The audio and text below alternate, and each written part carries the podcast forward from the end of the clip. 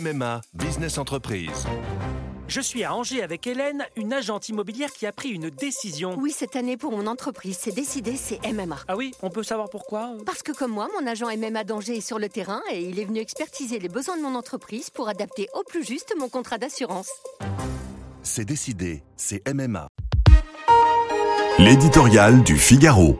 Cessons de jouer avec le feu par Gaëtan de Capelle. C'était il y a 12 ans à peine, emporté dans une tourmente financière jamais vue depuis 1929. L'Europe vivait un calvaire quotidien suspendu aux sentences des agences de notation. Un léger doute, une infime réserve de ces nouveaux oracles sur les comptes d'un pays suffisait à l'envoyer au tapis. Endettés jusqu'au cou, la Grèce, l'Espagne, le Portugal vécurent une descente aux enfers dont ils ne sortirent exsangues qu'au prix d'un impitoyable régime de rigueur. Dont la France, furent contraints de surpayer leurs créanciers dans des proportions délirantes pour obtenir du crédit. On connaît la fin de l'histoire, la zone euro ne dut son salut qu'à une intervention hors norme de la BCE. Ce paratonnerre avec lequel nous vivons depuis est petit à petit en train de disparaître. Soyons raisonnables, la possible dégradation de la note de la France par Standard Poor's est peu susceptible de déclencher dans l'immédiat un nouveau tsunami financier.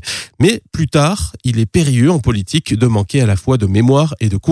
Or, malgré la réforme au forceps des retraites, nous sommes aujourd'hui coupables des deux.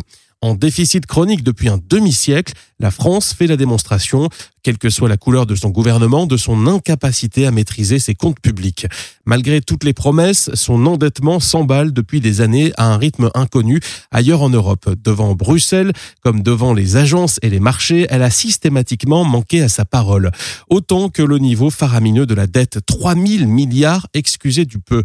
C'est cette impuissance à en reprendre le contrôle qui inquiète. L'instabilité politique actuelle ainsi que le climat social délétère ajoutent à ce scepticisme dernier élément n'a pas dû échapper aux agences de notation. À quelques exceptions près, tous les responsables politiques français, jusqu'à ses plus zélés défenseurs, ont déserté le camp de l'orthodoxie budgétaire. À force de jouer avec le feu, nous pourrions un jour payer très cher cette fuite en avant.